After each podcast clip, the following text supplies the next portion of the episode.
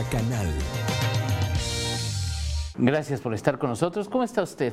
Yo le agradezco que nos acompañe en este su primer corte informativo de Mega Noticias Colima. Gracias, gracias por estar con nosotros. Ya lo sabe, estamos transmitiendo a través de Facebook Live. En esta red social nos encontramos con Mega Noticias Colima. También estamos eh, transmitiendo a través del canal 151 de Megacable y también estamos grabando este contenido para que usted lo tenga por ahí de las 11:40 más o menos en la plataforma de Spotify. Así que ya lo sabe, quédese con nosotros, acompáñenos que tenemos bastante, bastante información. A lo largo de toda esta semana le hemos hablado del Centro Estatal de Hemodiálisis. Le hemos presentado eh, cuál ha sido la situación, cuál es la crisis, la crisis que vive este Centro Estatal de Hemodiálisis, que bueno, pues es eh, verdaderamente grave es una situación verdaderamente delicada la que eh, pues se viven los pacientes, el peligro que corren al acudir a este lugar que es del Estado, que es administrado por la Secretaría de Salud del Gobierno del Estado de Colima, este lugar que debería ser un hospital público, bueno, pues está verdaderamente en crisis. Ahorita más adelante le voy a platicar lo que le hemos presentado a lo largo de toda esta semana. Y bueno, pues también también hoy, hoy hablaremos en el noticiero de la noche con mi compañera Dinora Aguirre Villalpando de específicamente la situación de la Secretaría de Salud. Escuchamos en los discursos del gobernador, de la Secretaría de Salud, de todas las autoridades estatales que están haciendo la conversión, los recursos. Ah, pero eso si hablamos de falta de medicamentos es culpa de la federación. Atención médica y todo, siempre hay a quien responsabilizar. Siempre hay a quien responsabilizar. Pero la crisis existe. La crisis en la Secretaría de Salud es evidente. Vamos a hablar de la administración, vamos a hablar de los recursos, la deuda que tiene la Secretaría de Salud en el Estado, la deuda que va arrastrando, la falta de recursos, falta de médicos, falta de todo esto. ¿Y sabe dónde se refleja realmente la situación y la crisis que vive también, que vive la Secretaría de Salud en general? ¿Sabe dónde es más evidente? En los centros de salud. Sí, más allá del Hospital Regional Universitario, más allá del Hospital de Tecomán, el de Manzanillo, de los hospitales, incluso más allá del Centro Estatal de Hemodiálisis.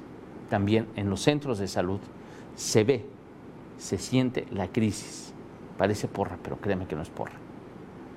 Los pacientes todos los días viven la crisis de la Secretaría de Salud falta de médicos, falta de insumos, falta de medicamentos. Y no todo es responsabilidad del gobierno federal, déjeme le digo, también es responsabilidad del Estado. Hoy en la noche ya le hablaremos ampliamente de este tema con mi compañera Dinora Aguirre Villalpando, pero por lo pronto nos enlazamos con mi compañero Manuel Pozos, él está en Coquimatlán, adivine dónde, en el centro de salud, afuera del centro de salud de Coquimatlán. Él se encuentra, ya platicó con pacientes, ya platicó con personas y bueno, pues vamos a ver cuál es la situación, qué perciben los usuarios, qué perciben los pacientes de este centro de salud allá en Coquimatlán. Manuel, muy buenos días. ¿Qué tal, Ulises? Muy buenos días. Te saludo en este día viernes. Efectivamente, como tú lo has mencionado, pues eh, ya hemos logrado platicar con habitantes de aquí, de esta cabecera municipal de, de Coquimatlán. A mí es a mis espaldas está precisamente el centro de salud de aquí de esta cabecera municipal y pues eh, déjame decirte Ulises que desafortunadamente los comentarios que nos han hecho las personas pues no son nada buenos hacia este centro de salud de aquí de Coquimatlán. ¿Por qué? Porque ellos mismos han padecido en múltiples ocasiones precisamente las deficiencias, todas estas deficiencias que tú mismo has, comentado. Falta de medicamentos, eh, podemos decir también falta de atención, pues falta de médicos, falta de personal, este, totalmente eh, nos han compartido pues su parte de sus experiencias este, en, cuanto a, a veces que han venido a, solicitar la atención aquí del personal, tanto del personal médico como de enfermería de este centro de salud de Coquimatlán. Sin embargo, para ellos de pronto dicen, pues ¿a qué venimos? ¿A qué venimos? Y de pronto o sea, no nos quieren atender, no hay medicamentos, no hay, nos han denunciado que ni siquiera, hay ocasiones que ni siquiera hay una jeringa o si por lo menos gasas para atender a personas que pudieran estar, este, que tuvieran alguna lesión.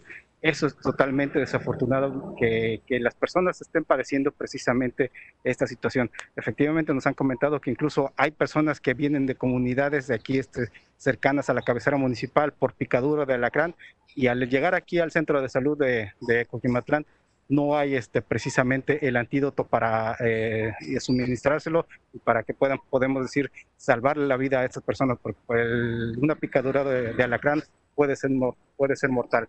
Y todas estas deficiencias también, pues las siguen repercutiendo y al no recibir atención, tienen que gastar pues para, para acudir aquí a un médico particular o incluso tienen que hacerse traslados hasta este, la ciudad de Colima, Ulises. Eh, por eso las personas este centro de salud tiene una, tiene una mala imagen de este centro de salud precisamente por eso, porque todas estas deficiencias, ellas mismas han sido víctimas de toda esta desatención de las autoridades de salud precisamente. No hay medicamentos, como te menciono. Este, eh, nos han comentado que a, veces vienen durante la noche, durante la madrugada, y sin embargo, pues la constante es la misma. No podemos atenderte, no hay atención, no hay médico, este, no tenemos medicamentos, tienes tú que ir a comprar, te damos la receta, tú ve a comprar el medicamento, ¿dónde? Donde lo puedas comprar. Si tienes dinero, pues ahora sí que, eh, pues tú por tus propios medios debes, debes realizarlo. Entonces, e-, es, esta es una constante que tienen aquí eh, los habitantes de la cabecera municipal de Cotimatlán y desafortunadamente Ulises nos ha mencionado que no es de ahorita, sino que ha sido año con año, año con año, en forma constante que han padecido toda esta problemática aquí en el centro de salud de Coquimatlán. Ulises. Híjole, Manuel, pues es una constante, pues ahí tenemos cómo quedan los discursos de las autoridades. Eh, la situación en este centro de Coquimatlán, pues hemos recibido constantes quejas precisamente de este centro de salud. Pues además nadie comentó el tema del refrigerador porque ya habíamos tenido quejas los últimos días de que no servía de que se había descompuesto el refrigerador en este centro de, en este centro de salud y bueno, pues afectaba los medicamentos y precisamente las vacunas, eh, muchas que tienen que, eh, eh, que, poner y que bueno, pues por la falta de refrigerador, bueno, pues además de las fallas que ya nos has presentado, pues también además esta situación, esta situación con las, con las vacunas, con algunos medicamentos que tienen que mantenerse fríos no mencionaron nada al respecto. Hay mucha gente la que va, que va al centro de salud. ¿Qué te has dado cuenta ahí alrededor, Manuel? Sí, como dices, efectivamente. Eh, al parecer ahorita está hay una jornada de vacunación, porque nos hemos encontrado con algunas este, madres de familia que vienen con sus hijos y que este, están acudiendo precisamente. hemos platicado con algunas de ellas también, nos han, nos han comentado pues, que solamente han venido a la vacuna y afortunadamente eh, podemos decir que sí, sí, sí, les han instalado, eh, podemos decir, las, las, vacunas a sus hijos. Este, pero pues de ahí, eh, como te menciono, hemos platicado también con los, con los, habitantes de aquí, con pacientes que ya han este, sido víctimas de, de pronto de esa desatención y pues nos ha confirmado precisamente eso. Para ellos es pésimo el servicio que ofrece este centro de salud. ahorita, como te digo, pues hay personas que acuden, están acudiendo a vacunación, pero pues en general, pues eh, para atender otros este, tipos de padecimientos, pues no podemos decir que no reciben los pacientes la atención correcta.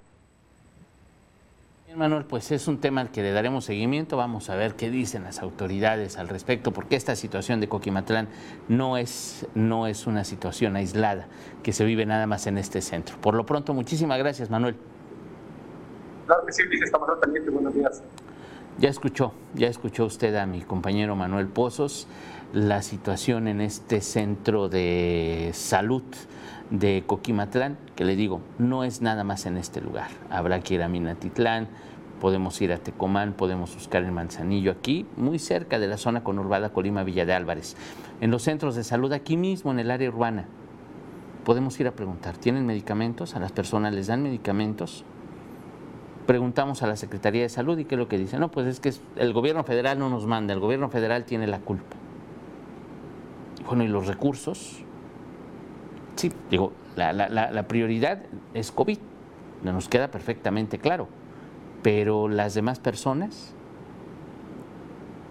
las demás necesidades que tiene la Secretaría de Salud.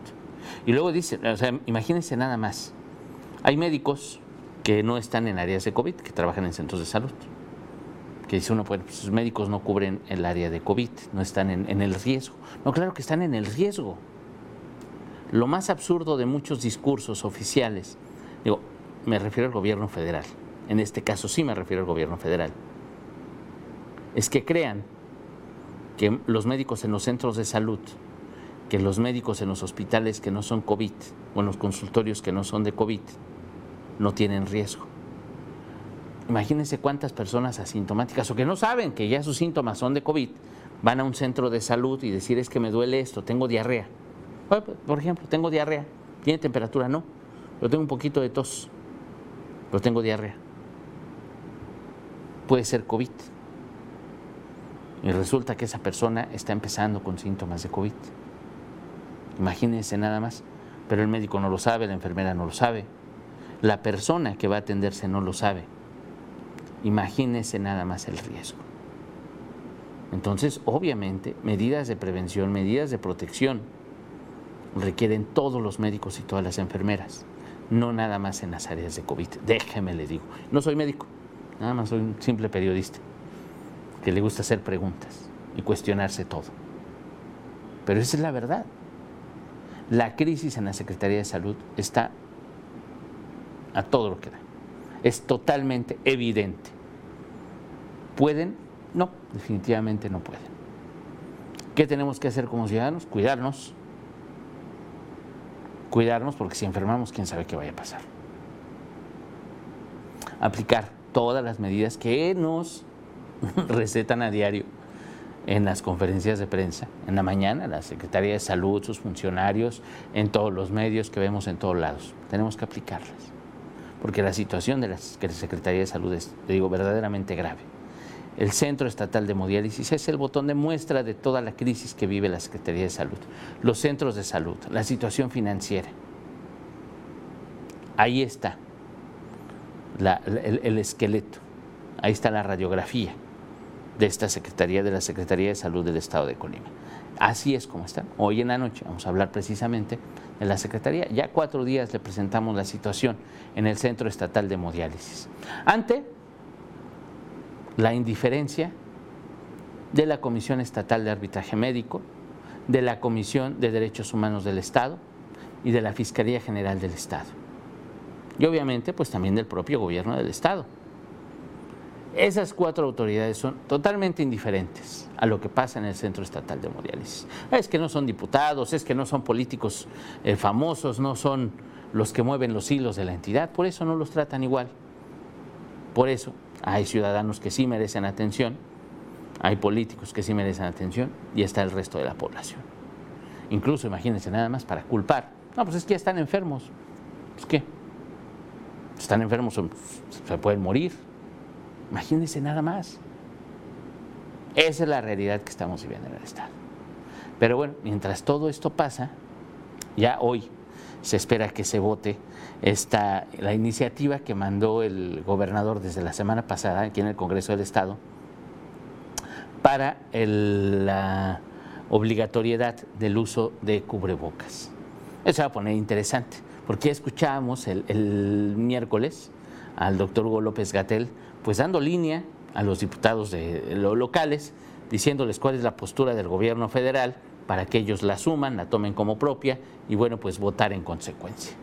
Las medidas coercitivas, que fíjense nada más ¿eh? cómo manipulan, cómo manipulan las cosas. Ciertamente, la redacción de la propuesta de ley deja, dejaba muchos eh, hilitos sueltos, no era muy precisa, eso sí hay que decir, y precisamente de ahí de ahí se agarran todos para manipular, para decir, para criticar.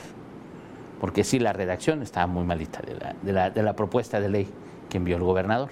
Y le voy a decir por qué.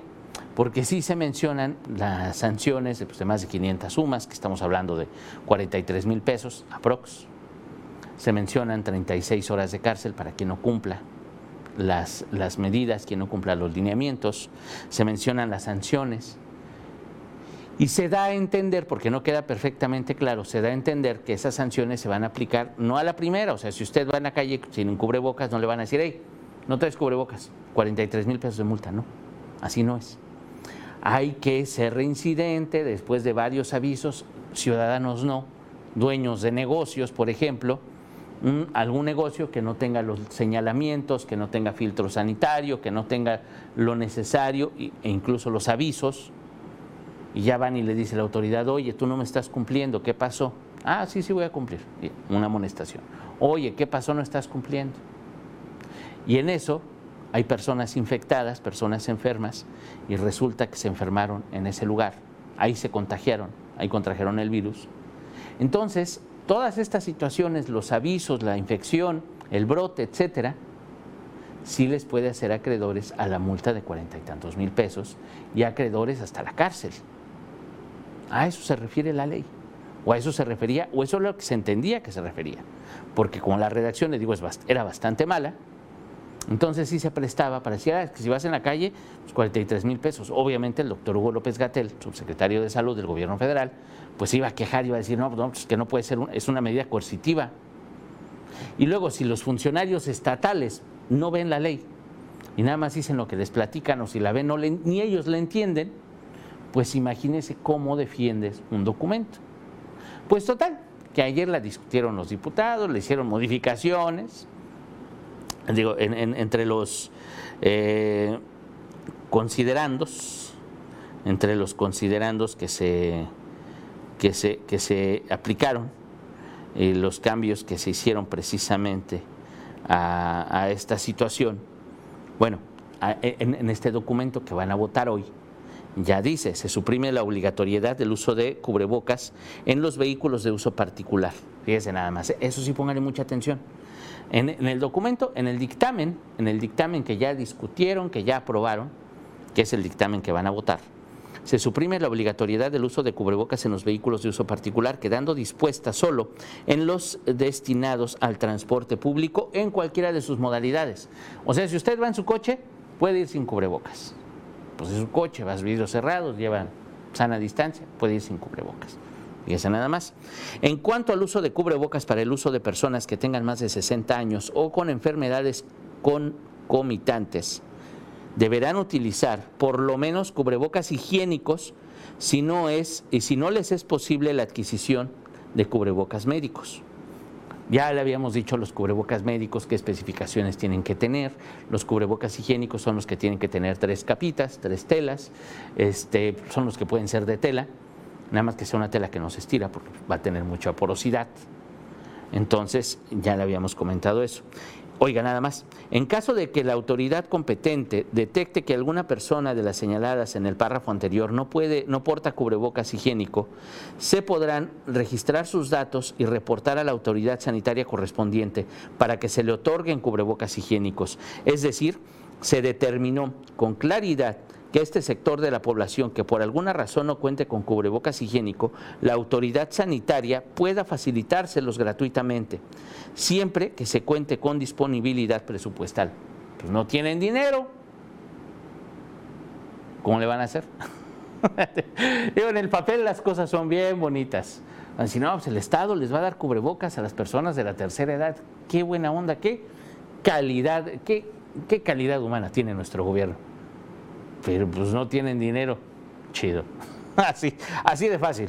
Pero bueno, sigo, les sigo leyendo. ¿eh? Se determinó que en cuanto a las personas que por alguna infección respiratoria, sus eh, cuidadores y los profesionales de la salud, estando en funciones, deben usar cubrebocas médicos. Esto con el fin de que las autoridades respectivas les garanticen la entrega gratuita de cubrebocas de esa categoría, de tal forma que se cuente con las mayores medidas de protección a haber repartidero de cubrebocas, ¿eh? imagínense nada más. Se ampliaron las medidas de prevención ante la contingencia sanitaria que atraviesa el Estado dispuestas en las oficinas públicas, para que también se apliquen en las oficinas privadas y en cualquier centro de trabajo de tal forma que se procuren medidas de prevención y protección en todos los lugares posibles de concentración de personas. Eso es importante. Obviamente, pues que aplique para todos. Aquí lo, verdaderamente eh, importante, es importante, lo verdaderamente importante es que lo hagan cumplir a todos y que si va a haber sanciones, haga sanciones para todos, no nada más para unos sí y para los compas no, porque eso también ocurre, déjeme decirle. En cuanto a las autoridades competentes para vigilar el cumplimiento de esta ley, no solo se dispuso que fueran las autoridades sanitarias estatales y municipales, sino también las administrativas de estos órdenes de gobierno de conformidad con su ámbito de competencia, lo anterior, toda vez que, sus, que por sus distintas atribuciones también tendrán la posibilidad de velar por la aplicación y observancia de este instrumento. Por esta misma razón, es que también se determinó que dichas autoridades administrativas en el ámbito de su competencia puedan generar las sanciones ante el incumplimiento de las disposiciones legales contenidas en este instrumento. Entonces, eh, ahí tiene usted. Un aspecto medular que fue objetivo, objeto de un profundo análisis, estudio y participación de todos los grupos parlamentarios y diputadas únicas de esta legislatura, fue el tema relativo al tipo, forma de aplicación y destinatarios de las sanciones ante el incumplimiento de las disposiciones contenidas en este instrumento. Oiga, nada más, aquí viene lo bueno. Derivado de lo anterior, en cuanto a los tipos de sanciones, se concluyó en suprimir dos tipos de sanciones, la relativa a la clausura temporal o definitiva, parcial o total, de los establecimientos comerciales, industriales, empresariales, de negocios o de servicio, así como el arresto hasta por 36 horas. Entonces ya esto ya lo quitaron. Así ya, no va a haber arrestos, porque eso era muy malo. Asimismo, se determinó incluir un nuevo tipo de sanción que consiste en la entrega de material médico hasta por el equivalente a 25 unidades de medida y actualización, la cual se llevará a favor de la autoridad que haya impuesto esta sanción misma que determinará su destino. Con esto, lo que se pretende es crear conciencia respecto a la importancia de cumplir con todas las medidas de prevención para lograr abatir a esta enfermedad que ha generado la actual pandemia, de tal manera que la autoridad que imponga la sanción determine en qué se utilizará el material médico que se obtenga. Esto suena interesante. Ya no van a entregar el dinero en efectivo, ya no va a ser una medida recaudatoria. Que va, las medidas recaudatorias son geniales para las autoridades municipales o estatales o federales, ¿eh? créame. una medida recaudatoria, nada más hablando de medidas recaudatorias, la tenencia, es una medida totalmente recaudatoria. Muchos de los impuestos nada más son para recibir lana, invariablemente. los impuestos que pagan los mototaxis a los ayuntamientos, eh, es una medida recaudatoria que quién sabe a dónde se va, pero es un negociazo, un negociazo. Entonces aquí está interesante esta parte, porque si usted tiene un negocio y lo sancionan, pues el equivalente a esas 25 UMAS no lo va a entregar en efectivo. El equivalente a su multa la va a entregar en material médico. Así de sencillo, cubrebocas, jeringas, guantes, no sé. Pero bueno, eso está interesante. Ahora bien, esta sanción de entrega de material médico no podrá ser impuesta sin que previamente se haya amonestado con apercibimiento al infractor. Es decir, en primer término deberá amonestarse al infractor para que cumpla las disposiciones que emanen de este instrumento. Y si después de ello sigue incumpliendo, luego entonces sí se podrá ser acreedor de esta sanción que nos ocupa. Así de sencillo, no va a ser a la primera. Es lo que le decíamos, así estaba. Pero pues la manipulación del gobierno federal de verdad que es impresionante la mala redacción del gobierno estatal también es muy evidente y el mal entendimiento también de los funcionarios estatales quedó en totalmente claridad. Entonces ahí tiene a qué deriva todo esto. Si hay una ley mal redactada, una propuesta mal redactada, la interpretación va a ser a modo, obviamente, y bueno, pues la discusión va a ir en ese sentido y van a cambiar las cosas, a menos que así lo haya previsto el gobierno del Estado, que no creo. No creo. No había necesidad de confrontarse con el gobierno federal y al final le salió re bien. Sí, el gobierno federal busca cualquier pretexto, cualquier excusa y cualquier error para señalarlo y para irse en contra, porque estamos en una batalla política. ¿Cree que la salud les interesa? No, no, no, no, no. Estamos en periodo electoral. No está claro, digo, todavía no empieza, no debería empezar, pero ya estamos en un periodo electoral. Entonces las decisiones que toma el gobierno del Estado, las decisiones que toman autoridades federales, pues muchas veces son más políticas. Y ahora pues la, discusión es esto del cubrebocas y que las sanciones y que no sé qué. Ya venía, ya decían ahí que las sanciones no iban a ser luego, luego. Y bueno, pues aquí ya queda, queda perfectamente claro. Así es como dice. Con respecto a la multa, se modificó para que en lugar de consistir en el pago de una cantidad de dinero de hasta 500 unidades de medida y actualización, fíjese nada más, de 500 sumas, bajó a 25 UMAS. Bajó. Pues ya va a ser nada más una mordidita, un pellizquito. Ya no va a ser tanto. Y le digo, y entonces ya no va a pagar en efectivo. Esas 25 UMAS, el equivalente en pesos, ya no lo va a pagar en efectivo, lo va a pagar en material médico, cuyo destino, le digo, será en beneficio del Estado y será efectiva mediante procedimiento económico coercitivo que corresponde. Otro aspecto que también se determinó para esta ah, sanción de multa consiste en que la misma no podrá ser impuesta sin que previamente se haya amonestado con apercibimiento al infractor. Es lo que le digo, y la entrega como en el caso de la entrega de material médico. De igual manera, al momento del análisis de la iniciativa que nos ocupa, las comisiones dictaminadoras, eh, bueno, pues ahí se echan su rollo, los compromisos, este, los concesionarios o permisionarios, fíjese nada más, aquí está interesante, no pueden tener como destinatarios a los ciudadanas y ciudadanos que por alguna razón no usen el cubrebocas o incumplan el resto de las medidas previstas, sino solo en aquellos casos que tengan la calidad de, ah, esto está interesante, concesionarios y o permisionarios de las unidades del servicio de transporte público. Eso quiere decir que no van a sancionar al pasajero. Al pasajero le van a pedir que use el cubrebocas. El chofer tiene que ser tajante y determinante en que nada más se va a subir gente con cubrebocas. Porque si suben a inspeccionar y no hay cubrebocas y alguien no trae cubrebocas, pues se van contra el chofer. Y además, contra el chofer no nada más, se van contra el concesionario. Ahí es donde ya no les va a gustar. Entonces esta cadenita va a estar interesante, vamos a ver cómo lo operan, porque lo importante va a ser cómo, cómo lo van a aplicar, quién lo va a verificar, quién lo va a revisar. Digo, llevamos todos estos meses de pandemia y créame que salimos a la calle y vemos, vemos faltas, vemos faltas, vemos faltas, vemos quienes ni se inmutan, pero eso sí, reportan sanciones y sanciones y los sancionados ves que no son amigos, los, los sancionados no son influyentes y pues no debe ser así, deben ser todos. ¿eh? Propietarios y o administradores de los establecimientos comerciales, industriales, empresariales, de negocios o de servicios, servidores públicos de las dependencias y entidades de la Administración Pública Estatal y Municipal, de los poderes ejecutivo, legislativo y judicial y de cualquier oficina pública. Esta distinción obedece a que, por la naturaleza de las disposiciones contenidas en este instrumento, no se debe afectar económicamente a las personas, sino solo en los casos que por sus actividades tengan una responsabilidad mayor para con la sociedad y que por su omisión en el cumplimiento de las medidas de contención del virus eh, SARS-CoV-2 dice COVID-19, el virus no, la enfermedad es COVID-19, el virus es SARS-CoV-2. Era muy noche cuando redactaron esto. Vamos a disculparlos.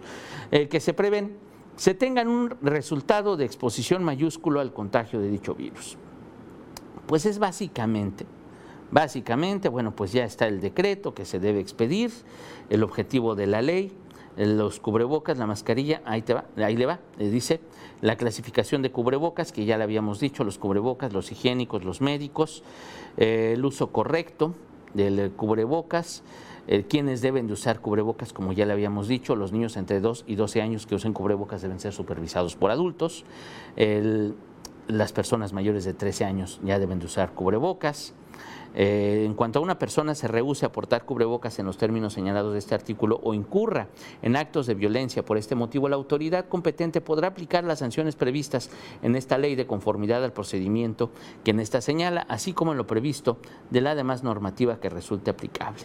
No deben usar cubrebocas niños menores de dos años, cualquier persona que tenga problemas para respirar y personas que no puedan quitarse el cubrebocas sin ayuda. Las recomendaciones para el uso de cubrebocas, eh, medidas, vienen diferentes medidas en, esta, en, este, en este dictamen, en este proyecto de ley. Y bueno, pues ahí, ahí tiene usted, básicamente, tienen que hacerse campañas de concientización, de difusión, eh, las autoridades se clasificarán las sanciones, usted no se preocupe, no le van a cobrar ya los 43 mil pesos, no va a pasar. Ya le estaremos informando hoy en la noche en qué queda en qué queda la, votación de este. Seguramente este dictamen sí va a pasar. Con este dictamen pues ya no va a haber problema, ya no va a haber quien se ofenda, ya no va a haber quien se moleste. Se cumplió el ordenamiento desde el, desde el gobierno federal para los diputados locales. Ya le informaremos, ya le informaremos en qué, en qué queda, en qué queda esta, esta, esta ley. Hoy le hablaremos, le digo, de la Secretaría de Salud. La crisis que vive esta dependencia, hoy lo informará mi compañera Dinora Aguirre Villalpando, hoy por la noche en su noticiero. Tenemos bastante información. Yo le espero a las 3 de la tarde. Quédese con nosotros. Muchas gracias. Muy bonito día.